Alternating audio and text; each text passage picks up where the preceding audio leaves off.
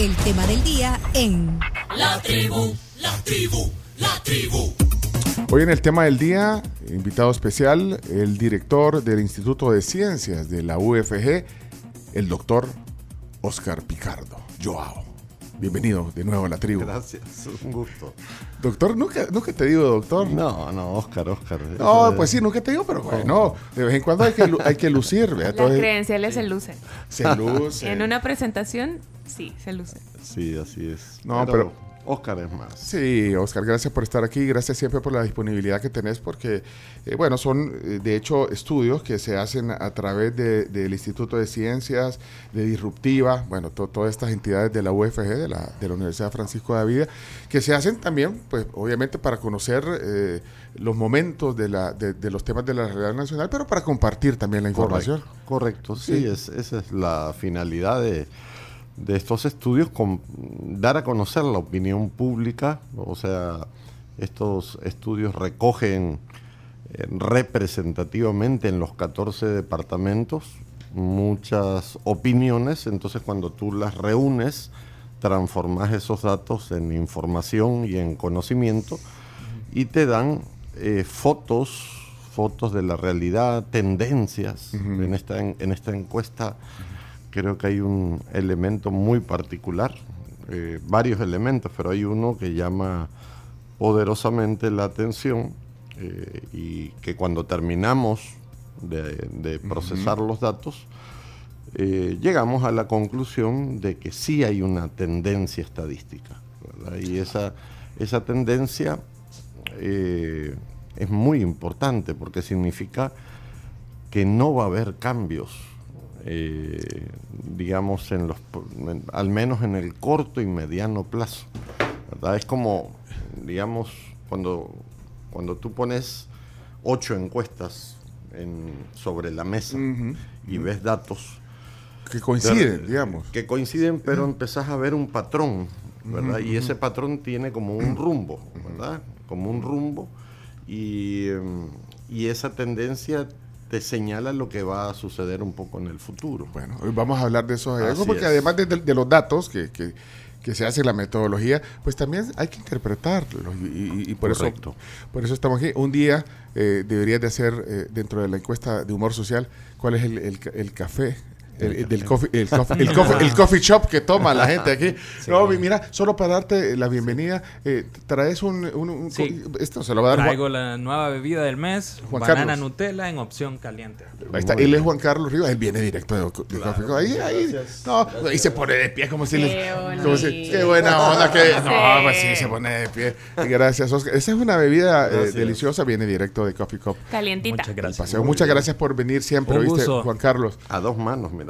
No, y, en la- y en las encuestas de humor social a veces también hay preguntas que tienen que ver con ese Sí, tipo de cosas. sí, vamos, vamos ahorita con una, para julio, una encuesta muy particular de humor social donde vamos a hacer preguntas muy atípicas. Mm, Vamos a intentar eh, penetrar un poco en la mentalidad del salvadoreño. Pues sí, por, por eso se llama de humor social, Sí. porque también es entrar en otro tipo de Claro. cosas. Obviamente el- lo político, lo social, lo económico es importante, pero Por también... ejemplo, una pregunta, la primera pregunta del estudio es si, si todos tenemos un precio. Si yo les preguntara a ustedes, ¿tenemos un precio? O sea que son, entra un poco ahí Claro. a lo filosófico. Para de la hacerte pensar. Y, y así hay muchas Ajá. preguntas que van profundizando y que te van como retando. No, no son preguntas obvias, ¿verdad?, de elección, sino que son preguntas que te van a mover un poco la conciencia, el estado de ánimo, eh, y eso te da datos interesantes. ¿Y cuán sincera es la gente con esas cosas? Pues mira, ahí hay preguntas donde dislocas al, al interlocutor. Hay muchas veces que la gente esconde lo que piensa porque le da vergüenza, por es, es- es un comportamiento, digamos, que lo tienes que analizar, ¿verdad? Y, y hay preguntas que hacen eco de otras, de verificación. Entonces, en esta encuesta que viene vamos a hacer muchas preguntas eh, relacionadas con aspectos más íntimos de la personalidad, del temperamento, No, pues sí, más profundo. sí. Porque también de, de- de- de gusto, de estilos de vida. Yo, me acuerdo una, un- una de humor social que hicieron hace eh, a- al- algunos meses, a donde le preguntaban a la gente eh, qué. Y te lo estaba diciendo cuando, cuando entrabas. eh, ¿Con qué frecuencia usted? Era la pregunta. ¿Con Sí. qué frecuencia usted eh, escucha, Escucha radio, escucha- televisión, sí, lee periódicos? lee periódicos. Pero me llamó la atención y yo esa- creo que se- la comentamos aquí, vea, Chino. Por Carms, supuesto. Sí, sí, sí. que que decía, eh, ¿con qué frecuencia usted escucha radios locales?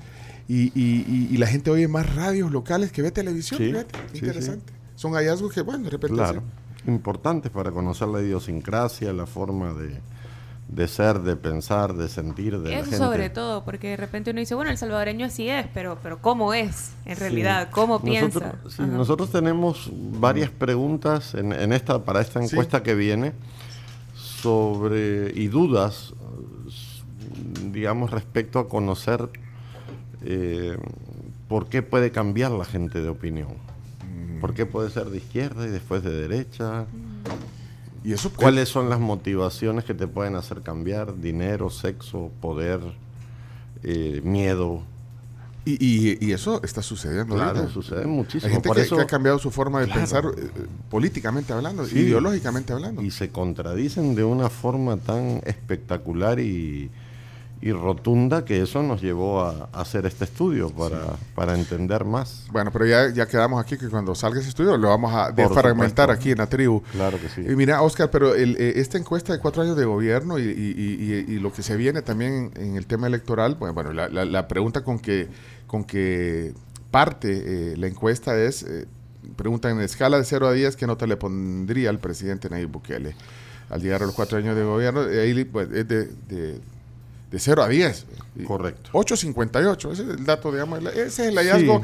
Sí. Y eso es lo que también uno ve de, primera impresión, eso es lo primero que... Claro, lo- uno de los hallazgos, como te decía al inicio, en, en est- en estadística, las variantes fraccionarias de datos, 830, 840, 870, 890, lo, lo importante es el rango, que estás en el rango de 8. ¿Verdad? Que subas o bajes un poquito, eso tiene que ver con el error muestral. Si tú subís a 9 o bajas a 7, ahí la, la cosa cambia. Y cuando tú ves esta encuesta eh, y la pones a la par de ocho encuestas más, ahí ves que el presidente se mantiene, no se mueve de ese rango de los ocho. ocho. Ahí es donde tú decís, hay una tendencia y esa tendencia va a seguir. Espérate, pero hicieron también un, eh, una comparación con otras, Sí, con, otras ocho- encuestas. Con ocho encuestas. Con ocho encuestas. Anteriores, en donde evaluamos la nota del presidente, que es la siguiente lámina. De 8.38 a 8.58, pasando por 8.21, 8.70, Correcto. 8.60, 8.80. Entonces, cuando tú pones eso sobre la mesa, decís, bueno, acá hay una tendencia, ¿verdad? O sea, eh, hay un da- una serie de datos que te indican un camino que no está subiendo, que no está bajando y que está eh, con una trayectoria estable. Y, y además valida de alguna manera porque hay una coincidencia. O sea, valida que, que- que- Sí, que es un dato, Exactamente. que es un dato real. Exacto. Porque- porque a Entonces, veces- incluso sí. cuando veas una encuesta por ahí, que el presidente tiene 9.5, te hace dudar. O si tiene 7, te hace dudar. Porque no es la tendencia que decía. Porque no es la tendencia y porque esto está eh, se obtiene de prácticamente más de 10.000 personas, porque ocho encuestas por Sí. 1.300 personas son muchos datos. Sí, y, Entonces, y- cuando alguien te dice, es que el presidente tiene nota de 9, lo dudo. vaya, pero, pero independientemente de todo eso, eh, eh, es un dato bien importante, digamos, en cuanto al cuarto año de gestión. Claro. ¿verdad? O sea, si, si haces una comparación incluso con otros eh, periodos presidenciales. el tema de fondo, la pregunta inmediata es ¿por qué tiene esa nota? ¿Verdad? Esa es una pregunta mucho más difícil y compleja. Nosotros tenemos nuestras hipótesis de, de trabajo. Eh, normalmente los presidentes sufren un desgaste político, sin embargo el presidente Bukele eh, se mantiene estable. Hay razones técnicas, hay razones políticas, el tema de seguridad, el tema digamos, de la guerra contra las pandillas, es un factor muy fuerte, pero también cuando ves el lado negativo, es decir, está el tema de la guerra contra las pandillas, pero están los efectos colaterales, la gente inocente, la violación de derechos humanos, etcétera, etcétera, lo que los informes. Eh, y ahí descubres que hay una especie de blindaje que tiene el presidente. Hay un, está blindado y eso se debe también a una atmósfera política que se ha construido a través de un sistema de comunicación y de propaganda, que nosotros monitoreamos también. Conjuga todo eso. Exactamente. Además hay que meter un tema que yo creo que eh, hay un desgaste normal. Eh, eh, pero en el caso de él... Hay un desgaste, no, o sea, normalmente no en, en, las gestiones... en, el caso de él está blindado, no tiene desgaste, no, va, no, va a tener... Y, Eso iba a preguntar, digo, ¿cómo, cómo vislumbrabas digo, los, los años que se vienen? Digo? no va a tener. No va a tener debido... Nosotros tenemos una lectura un poco compleja de explicar. Quizás lo voy a explicar y, voy a intentar. Hay, hay una especie de inconsciente colectivo que se ha creado en torno a la figura del presidente Bukele. Eso es casi como cuando tú vas a un estadio. ¿verdad? Cuando tú vas a un estadio, tu personalidad se diluye en la masa, ¿verdad? Y actúas, o cuando vas a un concierto. Eh, entonces se ha creado una atmósfera ¿verdad? Que ha diluido las personalidades individuales y, hay una atmósfera favorable, es una relación casi, yo le llamo casi como de fe, o sea, la gente cree en el presidente, ¿verdad? Y, se ha creado toda una estructura de comunicación para mantener eso. Eh, ¿Querés decir con esa analogía que decías, como cuando vamos a estar, ah. que, la gente se contagia también? Del, se contagia, exactamente. ese, es el, ese es el inconsciente colectivo, pues exactamente. Se contagia, bueno, todos están bailando, y cuando yo me pongo a bailar también. Y todas las personas que salen del Salvador, del país, cuando van a otro país y dicen que son del Salvador, la gran mayoría con las que yo he hablado... Me consta te consta, ¿verdad? Ah, usted es de dónde es el presidente Bukele y te empiezan a hablar del presidente Bukele. Entonces, eso es una construcción eh, social y comunicacional. O sea, ¿por qué saben tanto de Bukele y no saben tanto de Xiomara, la de Honduras, o del de Costa Rica, que ni, sé cómo se llama? o el de Panamá, o el de Panamá, ¿por qué no saben de ellos? ¿Y por qué saben tanto de, de Bukele? Esa es la pregunta que te tenés que hacer. Y aquí, eh, obviamente, es mucho más agudo el, fenómeno, ¿verdad? O sea, eh, se ha creado esa atmósfera, el presidente tiene una buena nota, irradia desde él la nota a su equipo, porque eso es otro fenómeno rarísimo en esta encuesta. Todos tienen la misma nota. Mírate, es que de hecho, de hecho, eh, la misma pregunta que hicieron con el presidente la hacen con la primera dama, con el vicepresidente. Pero el vice no tan buena nota. No tan buena ah, nota. Ahí, ahí le pueden mostrar, de hecho, los que están en Facebook y YouTube pueden ver eh, podemos poner algunas láminas de... el vice es la excepción en esta, ah. en esta encuesta, curiosa. ¿a, quién, a, quién, ¿A quién te referís, perdón, Oscar, eh, con que casi todos tienen... Bueno, la primera dama, no sé si... Bueno, Chomito no lo... No, la lámina... hay una lámina donde evaluamos a todo el gabinete, uno por uno. Ah, sí. Tienen notas. Sí, pero... pero está en pantalla. Eh, vaya, pero está la, la primera dama, si se pueden ir a la lámina 10. A la lámina, a la lámina 10. Ahí hacen una... Eh, ahí ponen a varios funcionarios, sí. esa es la encuesta de cuatro años, qué nota le adjudica a, y ahí ponen a varios, ahí va buscando la, Más abajo, más abajo, es que, en la lámina 10. Es que es el número que tiene la lámina, ah, no, ah. no el número de la diapositiva. Eh, ¿Más abajo? Sí, más abajo, más abajo, Chomix. Dale. Bueno, ahí está 4, vas por la 5, 7, 8. Más, más, más, más. Esa. Un poquito más. 9.1. Más. Ahí. La 10. Esa es. bueno, eso, ese fenómeno antes no se daba. Eh, antes, cuando tú encuestabas y, hacías esta evaluación, sí la gente reconocía y había ministros más destacados, otros regular, otros menos destacados. Ahora todos, eh, obviamente, ahí puedes ver a, al ministro de Defensa, al ministro de Seguridad, que son los más altos, los más altos, pero en general la media es, es digamos, similar. Merino Monroy tiene la calificación más alta, Sí. me parece, ¿no? Así 821. es. Entonces, eh, Bueno, pero to- casi todos siete. Mira, Sí, o sea, es la cons- constante. Mira, Fíjate quién tiene menos de 7. Eh, Economía. Michelle Sol, María Luisa Ayem, que son vivienda y economía respectivamente. Y nuestro amigo Rubén. Sí. Leandro. no, pero está 6.98. pas- Bueno, subido a Aproximalo, 7, Rubén Alemán. Redondeemos. redondeemos. La más baja es la de economía. Y Sí, la más por- alta es el ministro de Defensa. Economía y vivienda, porque eh, sí, ahí están las dos de 6.9 6.95 y 6.73. Yamil Bukele sale con 7.32, pero, pero sí hay una... eh, interesante, no, no lo había visto de esa manera, Sí, eh, no hay Oscar, un- cómo hay una constancia en que... eh, Que no es normal. Pero Pero, vos por decís que ejemplo- el presidente le, le, le cede, digamos... Irradia. Irradia. Exacto, de Irradia. Pero mira una cosa, cuando le preguntas, ¿cómo califica a Douglas Pablo Rodríguez, presidente del BCR? ¿La gente realmente califica consciente o, o le pone por poner? Ahí está el fenómeno, porque casi nadie lo debe de conocer. En bueno, yo, no sé, yo hasta ahorita sé cómo se llama el, el presidente del BCR. en Yo no conocía el- Pablo. o- Sí, generalmente la gente que no conoce al funcionario lo tiende a calificar bajo. Pero mira, Osiris Luna, 771, nos llama la atención.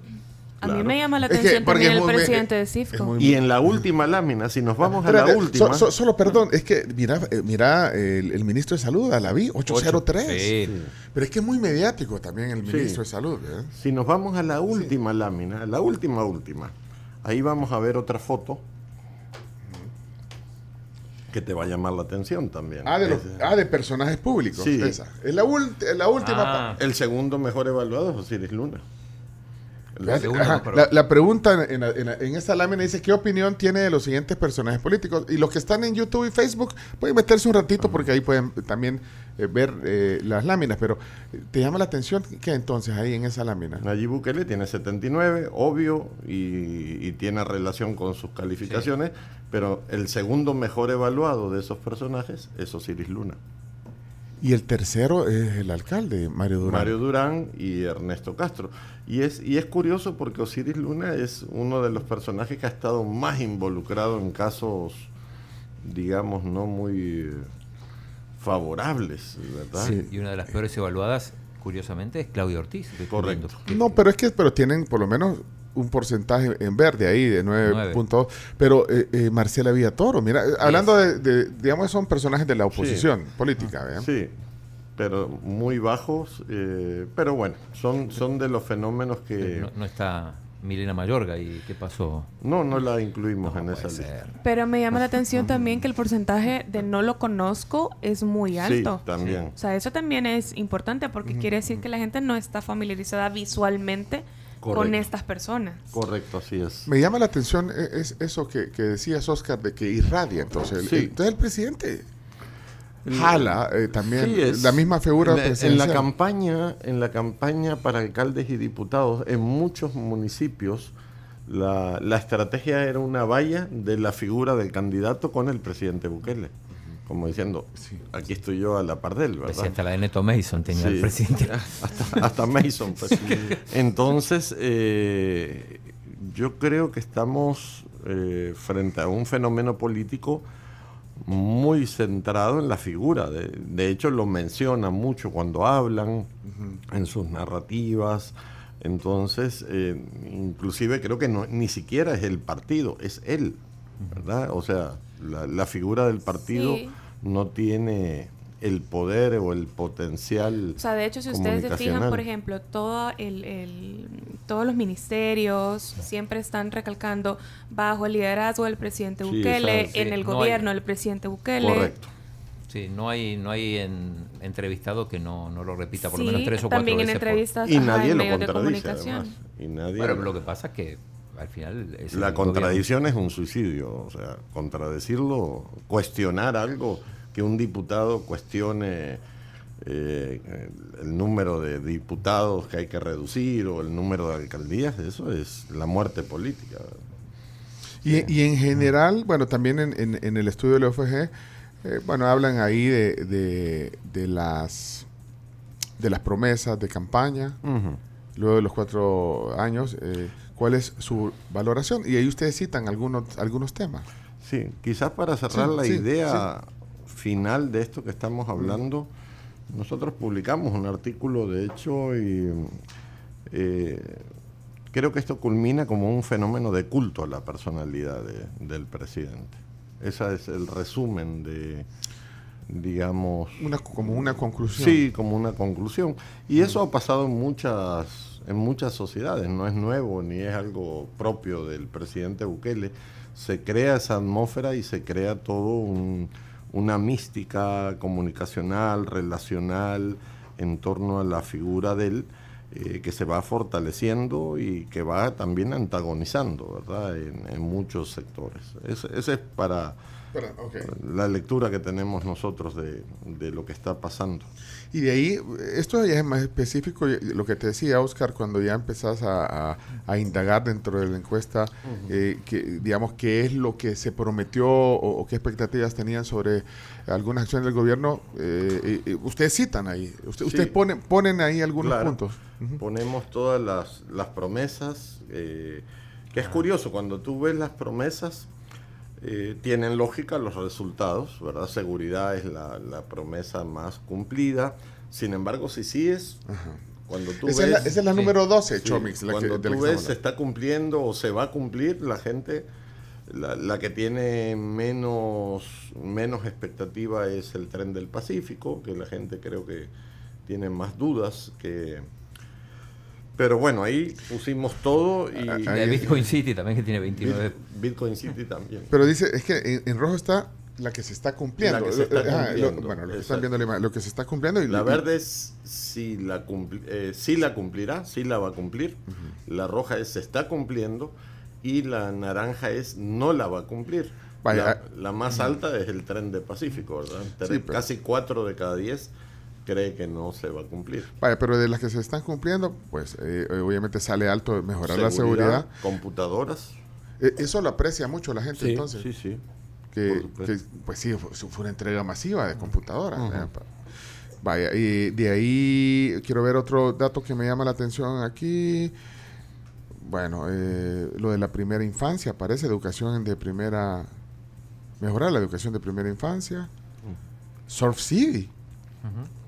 Pero, pero esa es una apuesta bien, Se está cumpliendo. bien- pero bien, cada 10. bien divulgada además. Además. Ahí tiene que ver con la comunicación. también. Claro. Y lo del Bitcoin, Bitcoin City, Bitcoin City. esa no tanto. Esa no tanto.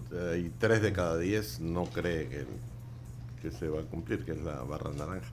Yo creo que otra dimensión en este análisis de datos, eh, eh, y, y se lo explicaba el otro día el ingeniero Urbina, eh, no hay que descuidar que los puntos de partida y de análisis son emocionales, ¿verdad? Eh, recurriendo a la famosa teoría del cerebro triuno de MacLean, nosotros tenemos un cerebro reptiliano, la base, que tiene que ver con las necesidades humanas, la dimensión límbica, que tiene que ver con las em- emociones, y el neocórtex, que tiene que ver con lo racional, lo lógico y lo abstracto. Y aquí, en este mundillo donde estamos midiendo, estamos trabajando con lo límbico y con lo reptiliano, es decir, con las necesidades de la gente y con las emociones de la gente. ¿verdad? La parte racional pasa en segundo plano. Eh, estamos trabajando con percepciones, con emociones, y eso es bien importante, porque a veces uno tiende a querer racionalizar esto y esto no cabe en ese, en ese plano, ¿verdad? Eh, no, no, no hay razonamiento, no hay abstracción. Hay hay una pregunta que me llama la atención que, que me- que tiene que ver un poco con esto, eh, la de eh, ustedes tratan de indagar dónde está la gente posicionado posicionada ideológicamente. Sí. Bien, bien interesante cómo lo preguntaron. Fíjate, esa es la, esa es la número 13. Dice, de una escala del 1 al 10, donde 1 es muy de izquierda y 10 Diez. es muy de derecha, ¿en qué número se ubican ustedes en cuanto a su posición ideológica? 1 muy de izquierda, 10 muy de derecha. Eso lo- Eh, ubíquense ustedes, quiero ver. No, no, no me tenés que decir al aire, solo piénsenlo. ¿En, en qué número se pondría? ¿Vos qué número? A vos sí te puedo preguntar, porque al, al encu- al encuestador sí se le puede preguntar aquí. Sí, se le puede. Sí, bueno, eh, es, es un tema, vamos a evadir. Me voy a ir por la tangente. No, pero, Vámonos por la pero tangente. contest, contéstense ustedes mismos. Y a mí me gustaría oírlos a, a nuestros oyentes también aquí para validar este dato, porque ya les vamos a dar el hallazgo. O sea- pero ¿a dónde estás posicionado? Muy de izquierda es uno. Pongamos un ejemplo de muy de izquierda. Jafik Handal es, es uno. uno. Sería uno. Sí. ¿Y 10? Y Dagoberto Gutiérrez, ¿a ¿dónde No? Dawison sería 10. Eh, Dawison sería 10. Ahí está, listo. Ahora, yo, yo tengo una pregunta aquí. eh, ¿cuánta, ¿Cuánta gente sabe qué significa ser de izquierda y ser de derecha? ¿Cuáles son los Sí, principios? por eso de poníamos cada- ejemplos. Esa, sí, esa es otra dimensión. A ver, eh, ¿Qué principios económicos No, implica? eh, no quiero, que, sociales. no quiero que se malinterprete, porque siempre que digo esto, mucha gente agarra llave. La, la- la escolaridad promedio de El Salvador son 7.2 grados. De esta muestra, cuando ustedes ven el dato demográfico que está al inicio, Interesantísima eh, esa gráfica. la escolaridad, 23% de los encuestados tienen de primero a sexto grado, 21% de los encuestados de séptimo a noveno y 37 hasta bachillerato. Universitarios, uno de cada 10. Que generalmente es la población crítica. Cuando tú, cuando tú haces el cruce de variables, porque lo hacemos, en esta pregunta quiero ver cómo responden por nivel de escolaridad. Eh, Y, claro, eh, el universitario Sí. tiene más. Analiza más. Sí. Tiene. Ahí está ese, eh, ahí está. Ahí está, ¿verdad? Eh, con posgrado 0.1%. o sea, Bueno, pero bachillerato es lo que más, Es la- lo, lo que Lo más que pinta, digamos. Vaya, digamos, vaya. sí. Pero- Pero, el- pero el entonces- volumen grueso tiene escolaridad baja y probablemente lo que tú decías, quizás cuando le decís izquierda-derecha solo piensan FMLN y Arena. Ajá. No se van a lo que vos estás diciendo, Sí, Camila. principios de A cada ver, filosofía. Es más, o sea, eh, ¿cómo consideran el presidente o la presidencia de- del presidente Bukele? ¿A dónde la ubican? Bueno, de hecho, ¿De mu- derecha? muchos seguidores, eh, digamos, de... Que de él viene de la izquierda, pero no, pero, pero actúa como de derecha. Pero es que también dicen, ya basta de ideologías, dicen también en Claro. algún discurso algunos. Hay mucha gente que cree que esto pasó de moda, pero en realidad aquí hay, hay caminos claros. O te vas por el lado del mercado, o te vas por el lado del Estado, o intervenís o no intervenís. Entonces, cuando hay un Estado interventor, eh, hay connotaciones ideológicas, ¿verdad? O te vas con China o te vas con Estados Unidos, connotaciones ideológicas. Ajá. Entonces, eh, Hasta románticas. Lo que hemos visto en las encuestas, desde que hacemos encuestas hace más de 15 años, es que antes la gente era de derecha en El Salvador, después se hizo de izquierda, la agujita se, se movió a 4, 3, 4. ¿Y ahora? No, y ahora, Aquí está el hallazgo, que no lo hemos dicho. En, y en- ahora se movió al centro Ahí está. y resulta que ahora se movió a la derecha. En, la última, en las últimas dos encuestas andábamos en 5, ¿Y ahora? 670. Ahí está. Ahí, la les estamos derecha. mostrando el La dato. gente se ha derechizado un poco, por decirlo de Y nuestros forma. oyentes también, porque dicen 7, 8.5. Ah, están participando en la, Sí. en la encuesta. Chino Datos, aquí está tu competencia, Chino Datos, mira.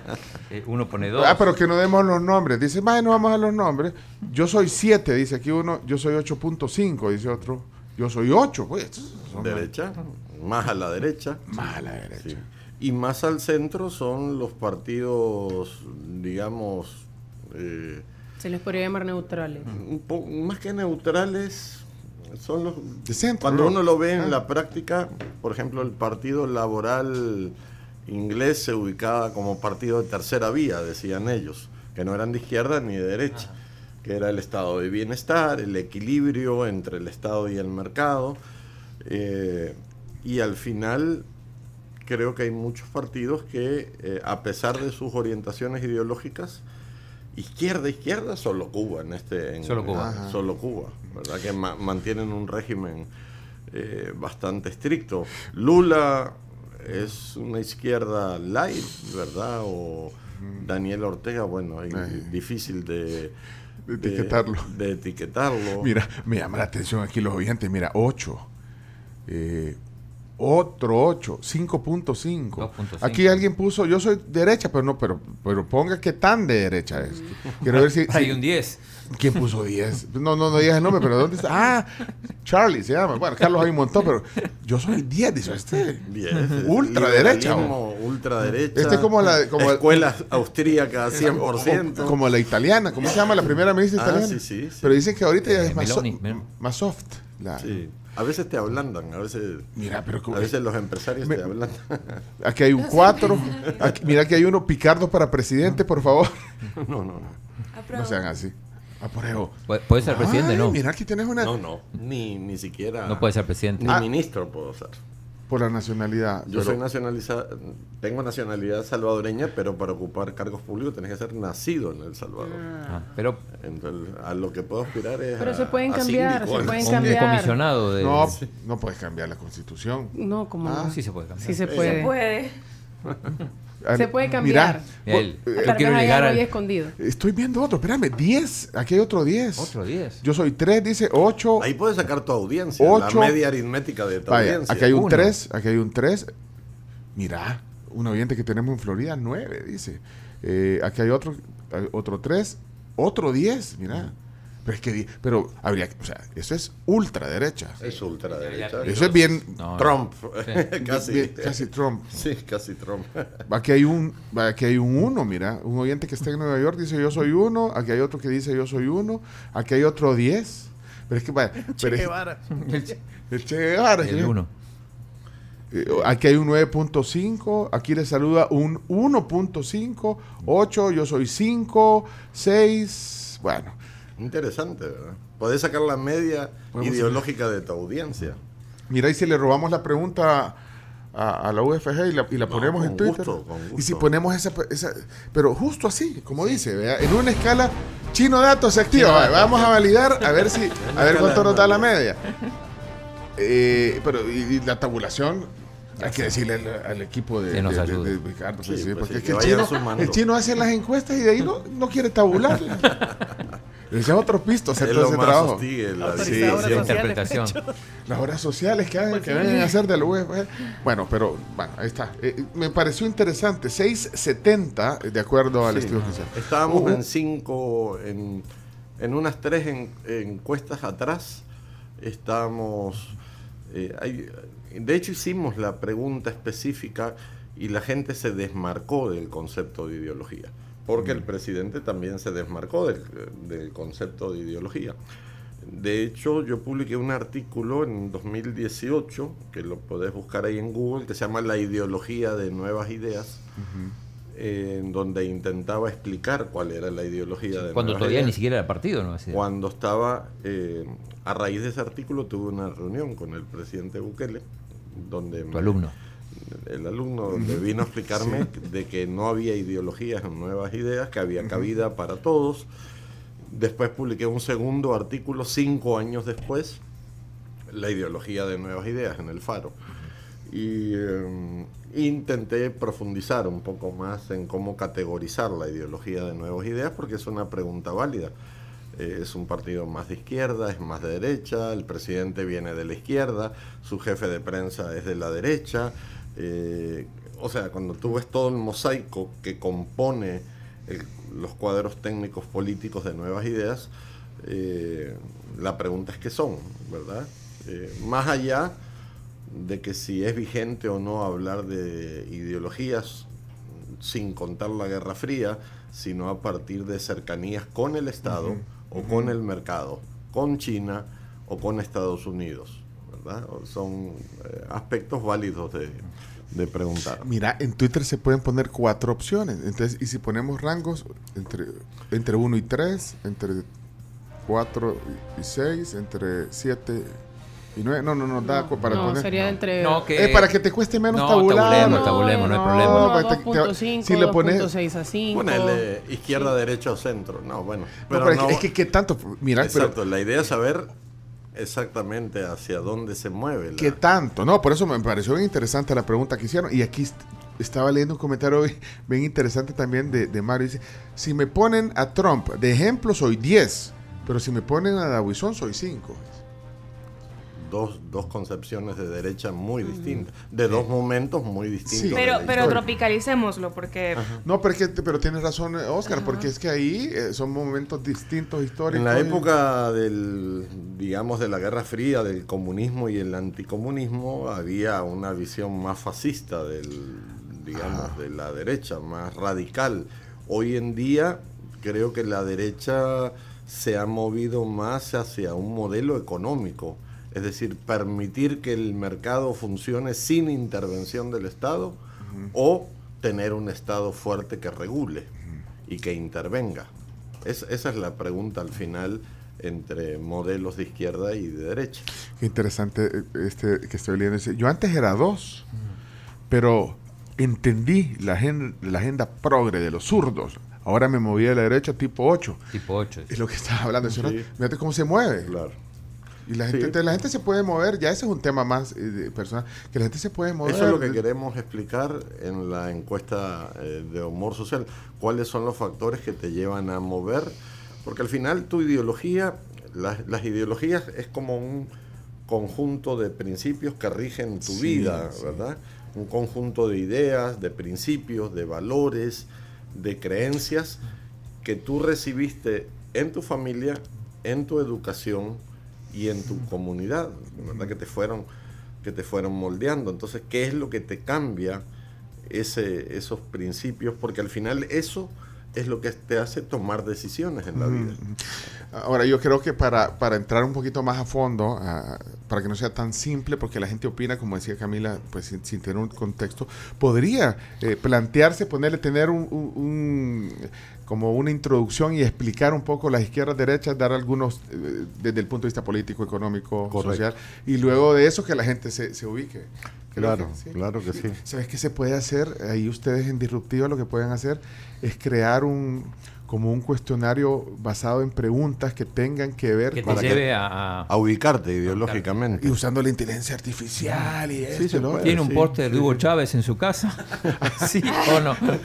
Bueno, mucha, mucha el gente... sticker del Che en el carro. Mucha gente anda la, la figura del Che sin saber. Sin saber, ¿no? sí. O la de Monseñor amor. Romero también, sin O saber. la de Monseñor Romero también, exacto. Pero interesante. Por eso que me gusta lo que hace Disruptiva, porque a veces entra a esa... Quiero llegar al, a la lámina 14. Ah, vaya, pero...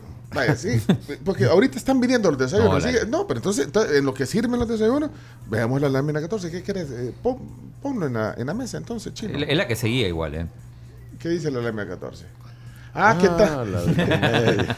¿Qué tanto confía en los siguientes medios de comunicación? Yo tengo ahí un reclamo Ah. porque ¿A dónde el, equipo de Oscar no nos pone las ¿A dónde opciones. Entonces, si no nos ponen las opciones. mejor. No, porque ahí Mejor, arrasa- mejor arrasaría. Tenés que estar feliz de que no, no te-. Ah, porque la, ajá, para que no digan. Pero yo voy a decir, eh, la, la primera lectura que veo es que hay un medio que es en el que mm, eh, la gente confía más, Canal claramente. 10. Canal 10. Cuando antes, cuando hace cinco años atrás, nadie ni sabía que existía. ¿verdad? Desde Bene que sabíamos que existía la televisión educativa, pero desde el 69 al 90 y al 2015, si yo hubiese hecho esa pregunta, el Canal 10 no, no estaba en el imaginario de la 36%. gente. 36% de la gente que confía, Confía mucho. mucho. Mucho. ¿Y ahí el rojo qué es? Poco Ajá. y nada el naranja. Pero entonces el que tiene el- el- el- el- el- la confianza más grande es Canal 21. Entonces estoy viendo ahí, a ver, sí, ¿eh? No, 21 No, tiene Canal 29. 10. Pues sí. Canal 10 tiene 36. Ah, bueno, el que sigue, el que El sigue que después sigue. de Canal El 10, que sí. sigue Canal 21 y Canal 12 están ahí nomás, 29 y 28%. ¿Y TCS cuánto sale? 22.9. Número más. Ah, vaya, espérate, espera. Bueno, pero dejando, dejando el canal oficial, que como tú decías, antes era. No, Sí, no, no hubiera era sido esa- invisible. era invisible hoy. Eh, ¿Y a qué, a, qué, a qué lo atribuimos esto? Yo creo que bueno que son parte de parte importante de, de del sistema oficial de comunicación y propaganda, porque de ahí se toman muchos videos y notas para otros canales digitales. Eh, Y y, bueno, ha, y ha pasado a ser un referente por el mismo fenómeno de transferencia, porque el presidente dice, este es el medio. Sí, pero además, eh, eh, pero, pero es claro que es el medio oficial, eso, o sea, no es, el medio oficial. O sea, ahí no, no es que la agenda editorial, si le querés llamar así, es la de un medio oficial.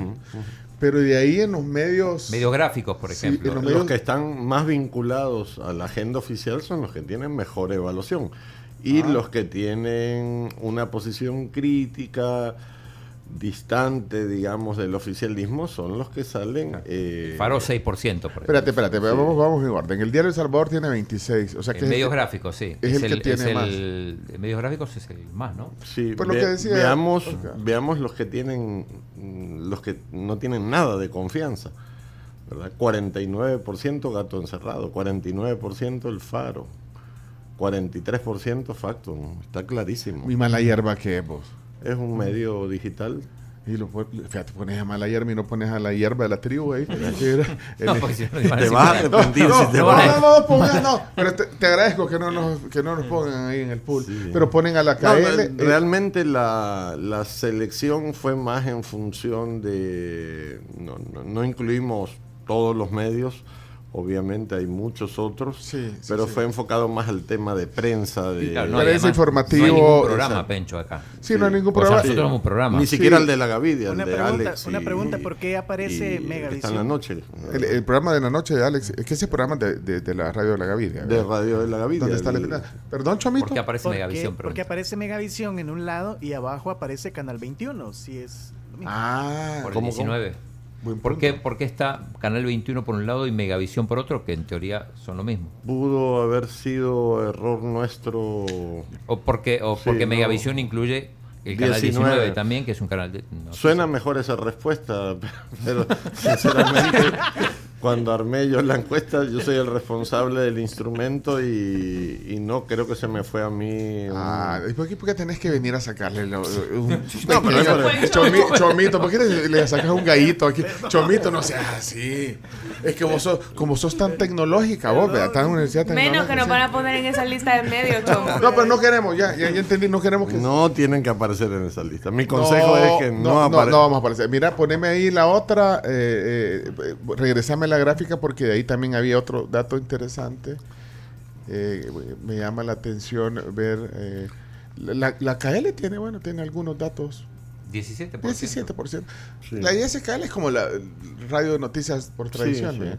Bueno, entonces así se informa en esos medios, pero estos son medios, digamos, eh, tradicionales noticiosos bueno, y, y digitales también, pero ay, imagínate, eh, hablamos la vez pasada que viniste todo lo que la gente se informa a través de, de YouTube. Hay los videos, eso contó. Los videos. Ah. es, mucho más que todo esto. Sí, el dato que tú nos diste aquí la vez pasada, ¿Cuántos- interesante. ¿Cuántos videos se generaban por día? dijiste? Eh, entre 100 y 150 diarios eh, que van de 30.000 a 150.000 vistas o descargas, eh, digamos, es, es- es impresionante, ¿verdad? La cantidad de, de gente dedicada a esa industria, a difundir cosas eh, desde noticias refritas hasta cosas descabelladas. Hay una dominicana, ¿no? Sí, hay una dominicana que tiene un, pro- un canal famoso que se llama Política sin filtro. Y bueno, ahí dice cualquier cosa esa chica, ¿verdad? La última vez que la vi dijo que Bukele había mandado 4 mil millones de dólares al presidente Biden para apoyar a los salvadoreños allá. o sea, y la gente se lo Y cree. la gente se lo cree. Y Mira, la gente se lo oye, esto, es, es que simpático esto que, que al canal 10 le decían canal Dios. O sea, todos saben que existe, pero nadie lo ha lo visto. Hace años. Ese no me lo podía. Y hoy, vos ya te lo podías chomito el canal Dios. Canal Dios. Bueno, por cierto, eh, aquí mira, no hemos dado el café que dijimos, no, que nos No vamos a hacer. sí, sí. Ah, aquí está, mira. Eh, esta voz la conozco, es la de la Ale, ¿verdad? Ale, ¿eres tú? Eres tú, sí, es ella. Aquí dice Ale. Ale. Ah, Hoy justamente voy a ir al súper, a ese centro comercial El Paseo, y me caería súper bien dos cafecitos del Coffee Cup. Y, y ya les conté en privado que, que ando como, como tristona, con Anda ansiedad tri- anda por triste. la coyuntura, así que me caerían bien. ¿Cuál coyuntura? La coyuntura La de po- política, social. Te, te entristece. Iba a ser diputada, imagínate, quería, quería presentarse y ahora se le achican las posibilidades. Bueno. ¿Qué, qué se te antoja desayunar? Ya, ya es hora aquí, pues sabes que a esta hora desayunamos aquí. Se te antoja algo. Hay, hay uno que trae carne. Y, y- Sí. y- y los huevos arriba, se llama. El, es El desayuno a la pampa. A la pampa. A la- Sí, Chivito no solo trae eso, también trae tocino. Trae, trae cuatro onzas de, de- de lomo de aguja eh, sobre, y los huevos. Tocino y huevos estrellados. Uh, Va, ese es potente. Y de ahí hay un típico es normal. el típico que viene acompañado de huevo, frijoles, plátano y trae chorizo argentino, típico de la pampa, delicioso. También están los huevos benedictinos con papas hash brown. Está el desayuno de tamal con huevo, huevo, frijoles, plátano y un tamal de gallina Ah, y sí, las tostadas francesas. cualquiera, soy omnívoro yo. No, pues sí, pero, pero tenés un montón de opciones, pero mejor decidir. Porque te- si te traen las tostadas, sí, porque no me trajeron el. el- No, no, no. eh, Fíjate que soy poco así selectivo. En, casi nunca desayuno, desayuno poco. eh, Ah, bueno, pero, pero de vez en cuando cae bien. algo, algo vamos a. Bueno, tra- traigámosle el potente, el que trae carne. y El todo, pues, potente, sí, pues, el el, potente. el que trae carne y toda la onda. y a mí me dejan el de tamal, por favor, antes de que lo agarre la Muy carne. bien. Sí. Y, y bueno, vamos a desayunar gracias a La Pampa. Eh, miren, solo nos queda ver un poquito sobre el tema electoral. Eso no lo hemos visto. Que, que se- ¿Cómo se refleja la, la- la- el tema? Aunque se mueve el tapete con la, la aprobación Sí, de ayer. sí. se Fíjate que no, no creo. Hay, hay tres fotos electorales. Sí, sí, sí. La, la, de la de alcaldes y diputados, que por cierto salen mal evaluados, pero a la vez la gente te dice que con solo cambiar el candidato van a seguir con el mismo partido. Eso, eso Ah, es o un sea- hallazgo. Ajá, ah, ok, ahí, ahí está. Eh, Ahí están, si tú ves, si unís regular, malo y muy malo, casi es el 70%. O sea, es que la pregunta es cómo evalúa el trabajo del alcalde, alcaldesa de su municipio. O sea, que la gente... Pero es que eso no, no es un secreto, tampoco No. se percibe, ¿verdad? Que, que, que hay un, no sé, un descontento eh, Sí. con los alcaldes. Pero a pesar de eso, hay otra gráfica por ahí que te dice que la gente va a votar igual por nuevas ideas solo con cambiar el candidato. Punto. Bueno, ¿verdad? sí. Y las tres fotos electorales se parecen mucho. Nuevas ideas con un 60-70%, tanto en alcaldías como en diputados, como en la presidencial. En la presidencial se eleva a 74%. Bu- Bueno, si, si quieres entramos en ese detalle porque yo quisiera oír la opinión de Oscar Picardo también sobre la aprobación ayer de... De la redu- reducción. De diputados, del número de diputados y lo, y lo de los alcaldes que todavía está en vilo, pero bueno, seguramente eso se va a aprobar, vea. Obviamente. Sí, sí. aunque no fue anoche en la Sí. plenaria. Anoche solo eh, se hizo ya oficial lo de los diputados. Lo dejamos desayunar, y también nosotros desayunamos, Carms, Camila, Vamos Chino. Chomix. Eh, gracias a todos los oyentes de la tribu que están aquí también comentando. Ya, les voy a- ya vamos a leer algunos eh, comentarios también en esta plática. Es Oscar Picardo, es el eh, director del Centro de, del Instituto de Ciencias de la Universidad Francisco de Vida con nosotros desfragmentando la, la encuesta. Los títulos que le ponen, ¿viste, Chino? ¿Cuál? Los títulos que le ponen a, la, a las encuestas. ¿eh? Ah, sí. Sí, no aceptamos devolución. Estos son los datos y no se aceptan devoluciones. ¿Por qué no aceptan devoluciones? Tiene dos interpretaciones ese. ese- Ajá, ese contame, título, contame, eh, repito. ¿no? Uno, que consideramos que esos son los datos y porque se hace mucha lectura, manipulan los datos, crean nuevas gráficas con los datos, agarran el pedacito que más le conviene, el que no le conviene lo critican. Entonces, una forma de decir, mire, estos son los datos y nosotros de tus interpretaciones no nos hacemos hacemos cargo. cargo. Es lo que hay. Y la otra interpretación es que estos son los datos y asume tú las consecuencias, ¿verdad? De lo que decides. O sea que en otras palabras, Le guste o no le guste, te gusta una Sí. Eh, ayer, bueno, Cristian Guevara citó la encuesta. Así. No la Mira, mencionó. es que la, mira, sí, pero tiene razón Oscar, o sea, a veces eh, agarran una parte o critican otra. Yo oí a alguien que le... Nos hicieron pedazo en la encuesta anterior cuando bajó en reelección a 62, de 77 Ah, ajá, a 62. ajá. Te Le atacaron la encuesta, le dijeron de todo. Ahora que subió a 75 la reelección, la aplauden. Ahí es donde ves la seriedad y la falta de ética de, los, de la clase política. No, hombre, te- yo incluso oí a, a alguien eh, eh, a tirarle a, a la encuesta. y a Claro. ti. Ah, no, Sí, pero no, no, no, no, era- no era- no era un político necesariamente, Oscar. Así. Al que oí. ¿A quién? Ah, no le puedes decir. Ahorita vamos, ya- ya que contaste, No, no pues, voy a contar. En la pausa. Yo le digo. Ajá, Bueno. Vámonos a la pausa. ¿Qué, qué- qué me estaban señalando ahí? Que, que vayamos a la pausa. Sí, sí, así nos contás quién fue. ¿Apoyaría usted la reelección del presidente? Esa pregunta ya, ya la habían hecho, pero está en 75.6, es En lo la- que en la decía. que subió. En Es la, la que encue- subió. Sí, en la encuesta pasada bajó de 77 a 62. Ahora subió a 75. Entonces ahora lo aplauden. Ah, Bueno, vamos a la pausa. Mira, esta, esta es tu agua, mira. Eh, Pues, esta es las, las perlitas, mira. Perlitas, de- no. Oriente, ¿verdad? Sí, las perlitas. Hay que Están lucir. sus sellos de calidad. Trae sello, doble sello. porque- Vámonos a la pausa. Que... Este es tu agua. Gracias. ¿Quién fue? ¿Quién fue? 9 con 15 minutos, nos vamos a la pausa recordándoles que Claro tiene 50 megas por 30 dólares al mes. Conéctense a la velocidad de sus sueños. Con el mejor internet del país, con Claro Hogar, recibí 50 megas. Oigan, y también, bueno, Sisa, eh, si todavía no has asegurado tu vehículo, hazlo con ellos. Son los mejores, tienen las mejores coberturas del mercado, fácil, rápido, 100% digital. Sisa.com.sb para que cotices tu seguro ahora mismo. Y la combinación perfecta para tu motor la encontrás en la fórmula excepcional de lubricantes Javelin y gasolinas Texaco con Tecron. Bueno, miren, aquí estamos en la sobremesa ya. Eh, en el tema del día, gracias a La Pampa, gracias a Oscar Picardo, que hoy está aquí también eh, conversando sobre su trabajo eh, de investigación que hace desde esta plataforma de la Universidad Francisco Gavidia que eh, tiene este instituto de ciencias. Así se llama, Instituto, Instituto de de Ciencias. Ciencia, Tecnologías e Innovación. Eso, eso. Y es bueno, ahí.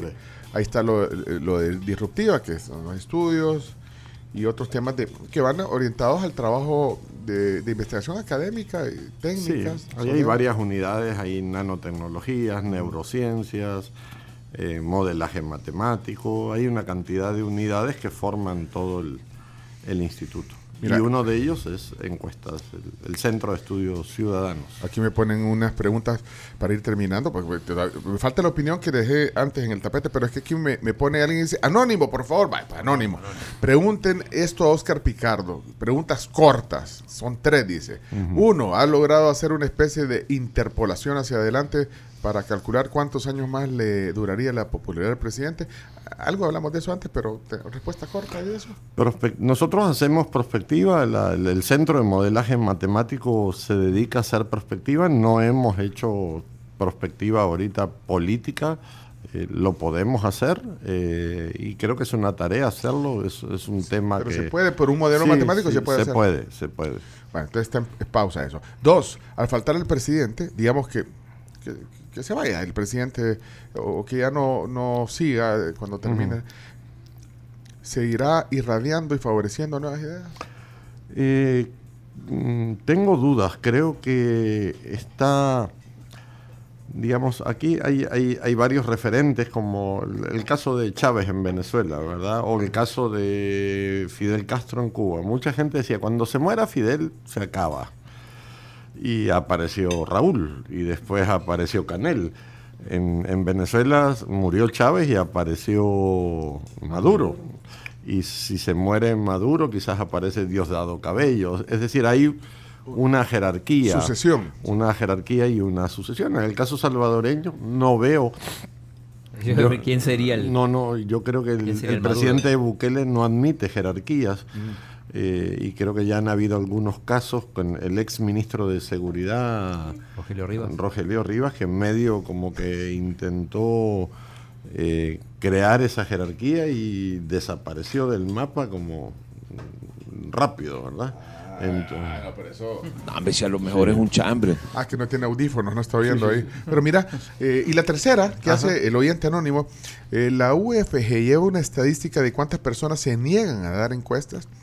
De LPG Datos he conocido de primera mano que mucha gente se niega a contestar las encuestas, al saber que son de LPG, dice. Pero en el caso de UFG llevas una Sí, estadística. eso. mm, tenemos estadísticas. No tengo el dato a mano, pero sí tenemos eh, datos de cuánta gente... la- en términos generales, el salvadoreño le gusta participar en encuestas. Es, es muy raro, eh, son excepciones. eh, gente que, que te abre la puerta y te dice, no, no quiero contestar encuestas, punto. ¿Cuánto les toma más o menos? ajá. Eh, nosotros tenemos un equipo de 23 encuestadores, tres jefes de campo y 1.300 personas. Las cubrimos eh, A ver, no- cinco días. Ah, no, pero me refiero, digo, el encuestado, ¿cuánto le toma? Medimos, más o menos andan en 22, 20 eso también es un factor, el tiempo, ¿verdad? Que hay gente 22. que no... 22, 23 minutos. Aquí eh, preguntan también eh, vía Twitter Emilio Monterrey cómo se realizan estas encuestas. O sea, sabemos que es de campo, pero van Ajá. casa por casa. Sí, hay o sea, un- ¿cómo funciona? Hay un muestreo aleatorio que te lo da un sistema de Excel que te dice, bueno, del departamento de Morazán tenés que ir al municipio, a Perquín o a Arambala. Entonces eh, se crea una ruta con, con la supervisión y eh, se toma territorialmente el, digamos, el esquema de, de visita, ¿verdad?, a tales comunidades procuramos el equilibrio socioeconómico también en la decisión. Hay lugares, por ejemplo, eh, aquí en San Salvador, de repente te puede tocar la libertad y en la libertad te puede tocar eh, bosques de Santa Elena o arcos de Santa Elena o Palmira. ¿Cómo, Y, y pueden entrar a las ¿cómo colonias. entras ahí? Ajá, no puedes. Entonces hay algunos vigilantes que son amigos y nos facilitan. Pero Ah, don Oscar, yo- Sí. ahí lo oigo en la tribu, apa.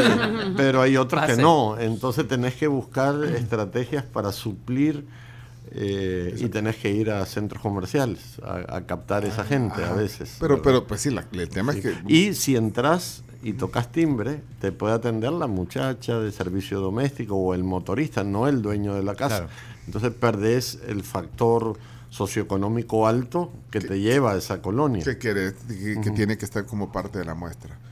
Eh, eh, mira, antes de, porque hay- estoy viendo ahí otras preguntas y más, ahí hay unos audios, pero eh, yo te pregunté que qué pensabas de, de- de esta nueva composición, vaya ahora, de la Asamblea Sí. Legislativa de 84 a 60 diputados y lo otro también de los municipios. Eh, como ya esta es un- una opinión tuya, quisiera Yo- oír qué pensás. Yo considero que sí estábamos, eh, teníamos una estructura política organizacional muy sofisticada y grande para un país tan pequeño. Sin embargo, preocupa lo apresurado que se hacen las cosas y el momento en que se hacen las cosas, porque estamos a las puertas de una elección. Entonces, creo que no es el momento y se necesita más análisis y consulta. Yo creo que es algo que no este gobierno no, no tiende a consultar, solo toma decisiones, hace cosas y creo que los diputados tampoco, eh, no sé si les va a dar tiempo para generar una discusión técnica, escuchar alcaldes.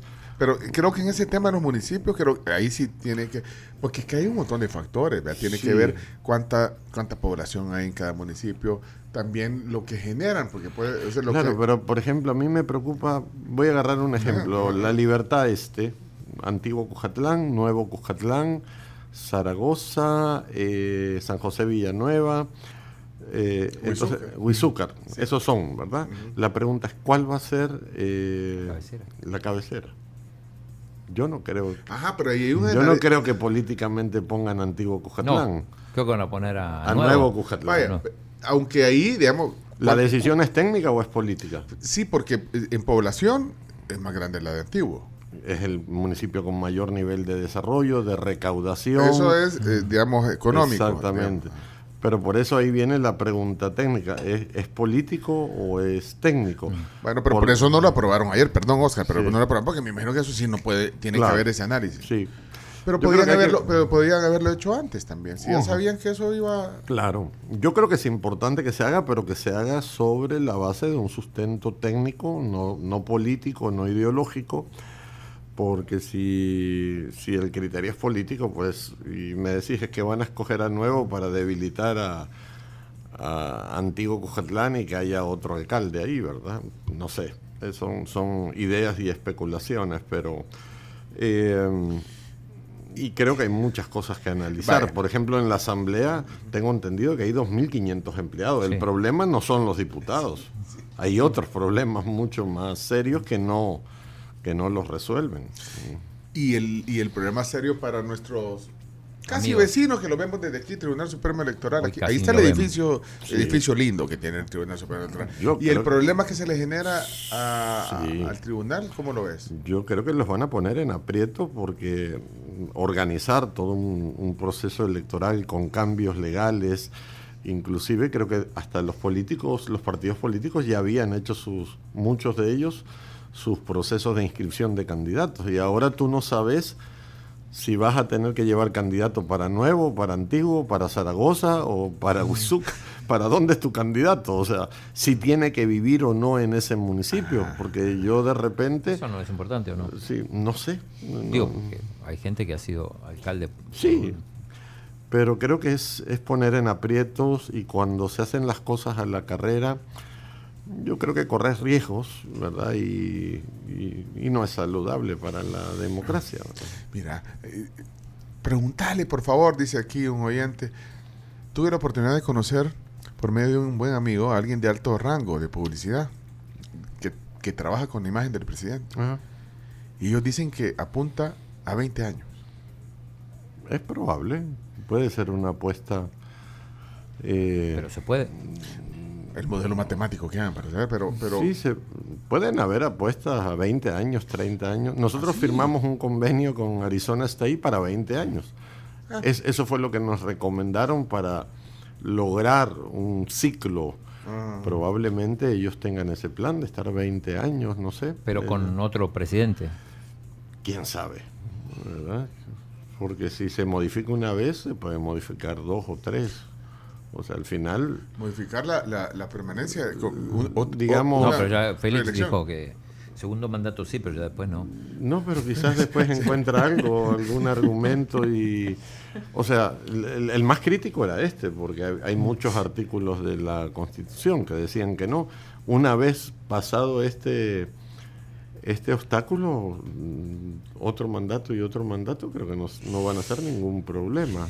Mira, dice, Ah. tú, tú dijiste hace un rato que el, que el presidente eh, no admite jerarquías. Ajá. Y, y- y aquí hay un comentario que dice, como dice eh, Oscar Picarro, eh, el presidente Bukele no confía en nadie que lo sustituya. Dice, bueno, es, es el mismo que dice que tiene un amigo que le cuenta, Sí. pero esto yo no sé, Sí, estos no. son rumores. eh, Pero, Igual pero vos lo coincido. dijiste aquí. Sí, coincido con él. Yo creo que sí, el, está todo muy concentrado en la figura de él. Eh, y, y creo que es así. Y, y se nota en las narrativas, en los... Nadie, nadie cuestiona, nadie... eh, lo normal es que en un sistema organizacional, yo a veces discrepo con el rector en algún tema y tenemos una discusión, y, eh, eh, pero creo que ahí no, no eso O por lo menos no son públicas. Sí, no son públicas. Sí, sí, sí. Eh, bueno, Hay, eh, hay muchas destituciones de este gobierno. La ministra de Educación, Carla Jananía Varela. ¿Por qué se fue? El secretario de Innovación, Fabricio y, y el otro Handal. ¿por qué se Ah. fueron?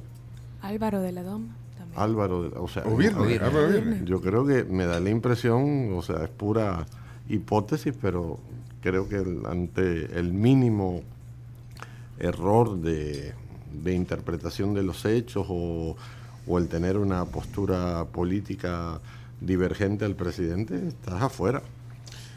le- pregunta, que, piensan que sabe todo, Oscar, porque le preguntan, eh, ¿por qué no ha anunciado el presidente su fórmula?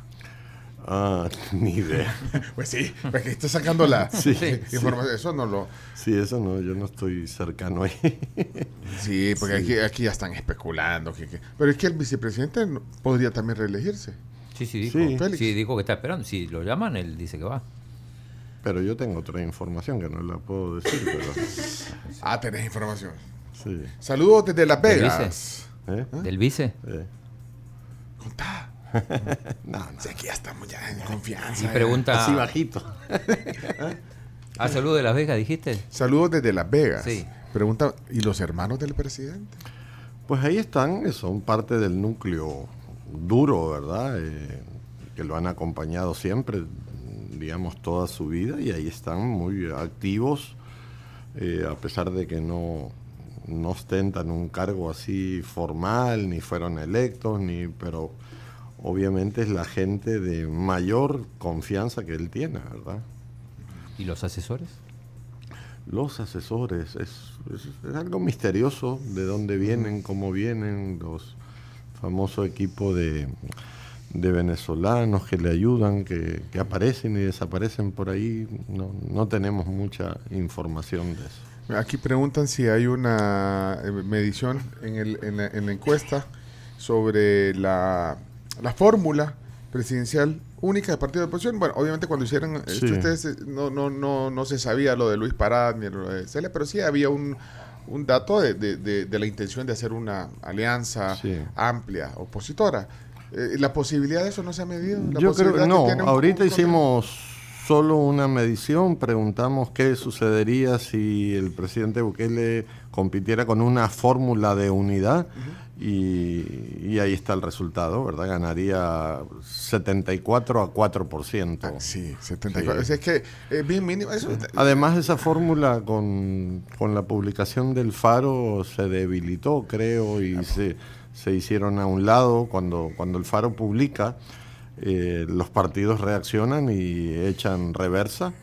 Y la sociedad civil está fragmentada, porque hay otras fórmulas, no solo, no solo la de Luis Parada no solo la de Luis Parada, hay otra gente que quería participar y es un poco los las visiones un tanto egoístas de sectores y intereses, entonces eh, se fragmentó bastante. Oscar, a ti no te llaman a esas reuniones. Eh, no, no, yo no, yo no participo. No, no, pero no, te no, llaman no, no te llaman, o no. no, o no vas. No, eh, algunas veces me han invitado, pero no suelo ir. Yo, Espérate, no suelo ir, significa que, yo, que- yo me dedico al mundo académico, no al político.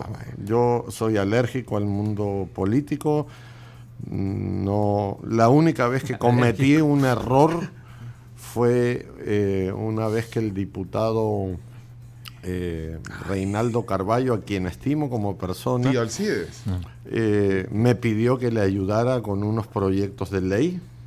Le ayudé, Ah, sí. me contrataron en la Asamblea Legislativa, hice mis proyectos de ley y afortunadamente a los ocho meses puse mi renuncia por escrito diciendo que estaba defraudado, que no creía que se iba a aprobar nada, que ahí había intereses políticos y no técnicos. Y, y esa es mi única mancha en mi expediente, el haber hecho eso. Pero, Y lo bueno, reconozco y eh, fue un, un mal paso que di, ¿verdad? Bueno, eh, te, te llevaba buena intención. Sí, la intención era buena, el trabajo se hizo, ahí está, y de hecho lo publiqué en una revista Ah. del ICAP de Costa Rica para que no quedara evidencia de que no se hizo nada, ¿verdad? Pero es de lo único que, que tengo ahí como mala experiencia y bueno, la amistad con don Reinaldo se mantiene y pero mi cerca, el acercarte a un partido político es de las peores cosas que te pueden pasar en la vida. Porque te contaminan, Mira. te contagian. El, el partido Reinaldo es el eh, PDC. PDC. PDC. 0,3%. Sí, Y no te dice nada, Reinaldo. no hemos hablado más. Salí huyendo de ahí. En educación, dice aquí, eh, hay que repensar en los libros de sociales, dice. Porque, bueno, Evelyn pone ese comentario aquí, pero no, no sé. No sé, hay, la política del libro de texto no, no es muy vigorosa última, en los últimos años. ¿verdad? Bueno, miren, ya es tiempo, tiene que hacer también. Bueno, pero este es parte de su trabajo, el de Oscar, pues sí, divulgar. Yo dije al principio, obviamente las instituciones académicas, eh, Sí. es- este trabajo, digamos, de investigación, eh, Es divulgación. eh, el, parte es divulgarlo. El, Sí, el sí, Chino sí. Flores, estoy viendo, tiene mala calificación. ¿Eh? El Chino Sí, Flores. sí, sí. Bueno, ya verán otros estudios, de verdad. Este, eh, eh, ¿Cuándo va a estar el que dijiste que, que Julio, va, que va a ir al- julio, a julio? Bueno, julio. entonces nos vemos seguramente. Ojalá que nos vamos a ver Claro en que julio. sí. Aquí siempre eh, pues eh, es interesante hablar contigo y, y apreciamos de que nos acompañes en las mañanas, Oscar. Un gusto estar aquí con ustedes. Se, la pasa bien. En la próxima pone a Milena también ahí en fácil, sabemos cómo está ¿Por qué evaluada. quieres que ponga mi Ajá. nombre? A ver, Pero, no, pero, pero, pero, pero, ¿y por qué no ponerla? Ah, ah, pues, ah, Ahí está. pus- Bueno, como pusiste es- a casi, a casi todo lo- Sí, como ah, es, pusiste hasta el es presi- servicio diplomático, está lejos de No, aquí. Bueno, pero, no, pero, pero explícale, Chino. No es candidata, futura candidata a la presidencia. Ah, no, pero eso En no el futuro. no, chino, ahí, pues, ese- ese también ese chino. No, pero, pero pusiste presidente del INDES que tiene que ver Sí, con deporte, sí. pusiste otras instituciones, pusiste No, lo que pasa es que autónomas. tendría que poner a todos los embajadores. No, Exactamente. No, no, no. Porque Para- Estados Unidos tiene otra dimensión. ¿Para ¿no? cuántos embajadores conocen ustedes? Dígame tres, cuatro nombres. Ah, ahí está. Ahí Solo está. a- Solo a ella. Solo ella conoce. No, espérate. Sí. No, bueno, yo no conozco a otro embajador de otro país de Ahí está. ¿No conoce a ot- eh, un nombre de un embajador? No. Solamente a ella. Y bueno, entonces está, está Nadie bien. más que- lo conoce. No, conoce.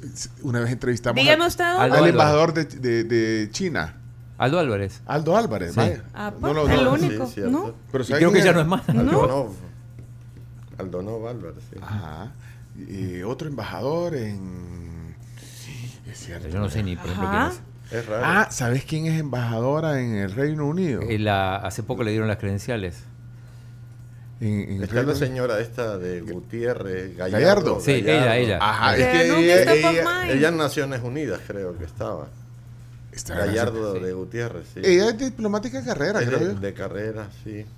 Vaya, ya, ya Conozco. Son a- pocos los conocidos. Bueno, el de Japón no Ah, lo bueno, el esposo de Carolina No, Recinos, llegó su equipo de comunicación. En Roma. Arnoldo Bernal eh, estuvo en Moscú, estuvo, estuvo a quien le tengo El- aprecio y... ¿Lo, cono lo conoces? Lo conozco. el esposo de Carolina Recino, que es la, la, la jefe de gabinete. Sí, ¿verdad? sí, él, él estuvo en Moscú, estuvo en Panamá, estuvo en Moscú y creo que ahora está en Roma. Eh, Diego Dalton, bueno, yo lo conocí en, en Tokio. Era embajador en Qatar y ahora hace unos años está en, en Japón. Ah, entonces ya viste, podemos hacer pues, en el otro estudio, en la UFG, podemos meter a qué, emba- embajadores. a qué embajadores conoce. ¿Quién, va, Ahí gana, ahí quién va a gana. ganar ahí? Ahí ¿Quién gana va a ganar? seguro. Milena, Es que un- tu amiga. Ajá, exactamente. Eso queríamos oír. Mira, no me extrañan nada. Compartiendo un día más. Milena. Estaba viendo en el TikTok, creo, en el Instagram de Milena. Hizo un blog de cuando se estaba preparando para ir al discurso presidencial. O sea, cuando llegan al, Ah, no lo vi. llegan del salón y ahí llegan de, oh, llegó el vestido. Dice, y después se pone.